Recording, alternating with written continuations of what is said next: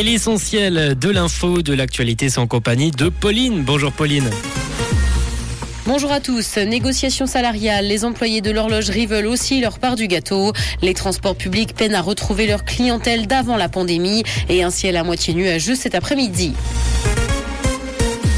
Négociations salariales. Les employés de l'horlogerie veulent aussi leur part du gâteau. Les augmentations obtenues par les employés de Swissport et de Swiss encouragent le syndicat Unia à négocier des hausses de salaire pour l'ensemble de la branche.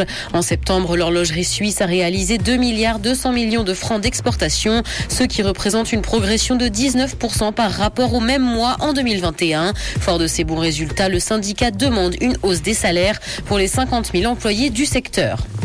Les transports publics peinent à retrouver leur clientèle d'avant la pandémie. C'est ce dont s'inquiète Monsieur Prix. Il regrette que presque aucune entreprise de transport n'envisage de proposer des abonnements plus souples pour s'adapter au télétravail partiel. Selon les scénarios, la prestation de mobilité dans les transports publics pourrait diminuer de 22% si on la compare avec le scénario de base des perspectives pour 2050.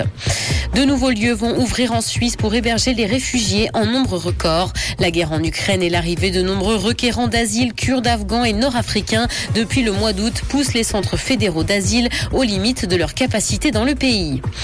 Dans l'actualité internationale, guerre en Ukraine, l'AIEA va mener une vérification indépendante sur les accusations de bombes sales. Elle a annoncé qu'elle se rendrait sur deux sites ukrainiens cette semaine. Le président russe accuse Kiev d'effacer les preuves de préparation d'une arme qualifiée de bombe sale. Il s'agit d'une bombe traditionnelle entourée de matériaux radioactifs. Les États-Unis ont de leur côté dénoncé à l'ONU une pure invention de la part de Moscou.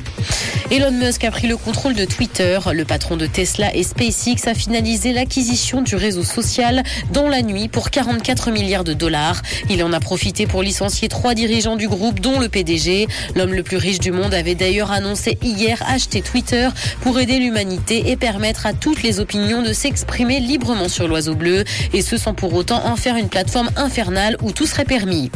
Kanye West prétend avoir perdu 2 milliards de dollars. Rappeur américain a perdu plusieurs contrats publicitaires après avoir tenu des propos antisémites sur les réseaux sociaux.